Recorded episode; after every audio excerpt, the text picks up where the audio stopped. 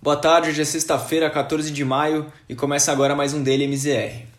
As bolsas americanas encerraram em alta hoje, recuperando parte do tombo forte observado ao longo dessa semana. Os dados de venda no varejo ficaram estáveis em abril, o que ajudou a acalmar os temores de inflação, mas que ainda seguem no, no centro das atenções dos investidores.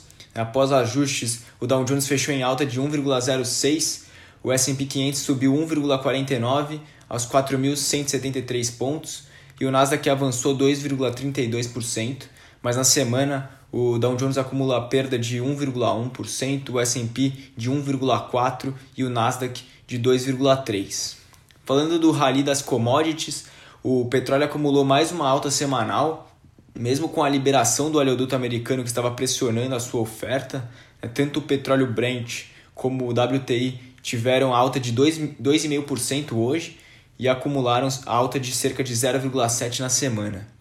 Já o minério de ferro recuou bastante hoje com a notícia de que o governo chinês iria investigar comportamentos ilegais e suspender a produção em siderúrgicas que estavam tentando manipular os preços da commodity. Então a gente também viu um movimento de realização depois da, da forte alta que foi vista nos últimos dias para o minério de ferro. Falando agora da Europa, é, em linha com os Estados Unidos, as bolsas europeias também recuperaram parte das perdas do início da semana hoje, à medida que as falas é, do, dos membros do Fed ajudaram a tranquilizar os temores de inflação, né, que reforçando que o Fed poderá agir se, se necessário para conter a inflação, então o mercado segue acreditando fortemente no Fed. E ao longo dessa semana, as ações de tecnologia cederam espaço para aquelas voltadas para o ciclo de crescimento econômico, devido aos temores de inflação. Né? Hoje foi divulgada a ata da última reunião da, de política monetária do Banco Central Europeu, né, que revelou um fator importante em relação à alta da inflação na Europa.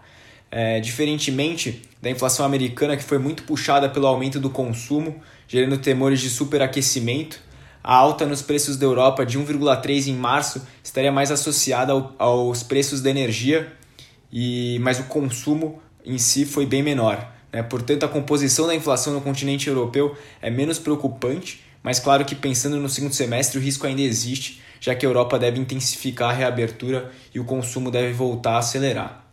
Diante desse cenário, o índice Stock 600 encerrou em alta de 1,19 aos 442 pontos, mas anota perdas de 0,53 na semana. O índice de Londres, FTSE, subiu 1,15 no dia e em Frankfurt o DAX avançou 1,43. Vindo agora para o Brasil, o viés foi positivo para boa parte das classes de ativos e a bolsa se recuperou mais um pouco, apesar de fechar a semana no campo negativo. O Ibovespa terminou a sexta-feira em alta de 0,97 aos 121.881 pontos, né, com um giro financeiro de 26 bilhões de reais. A perda na semana foi ligeira, de 0,13%.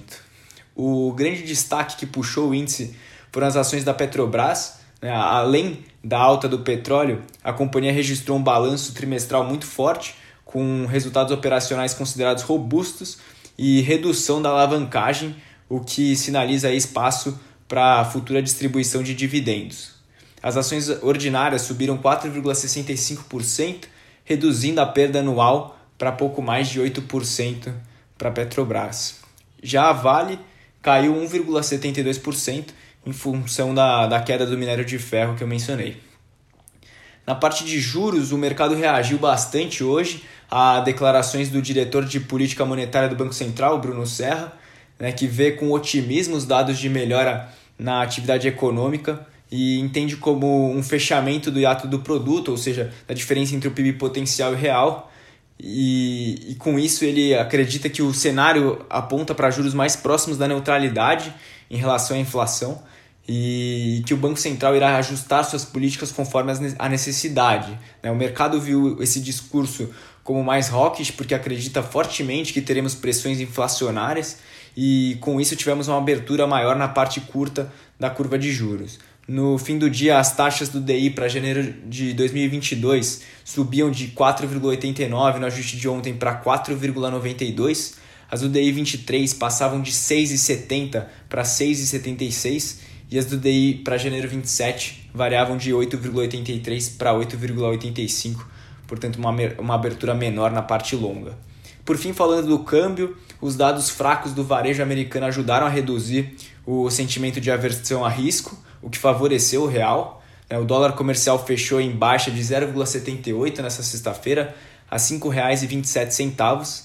E apesar da queda de hoje, o dólar avançou 0,83 na semana, mas no mês é, segue em queda de 3%. Esses foram os destaques da semana e um ótimo final de semana a todos.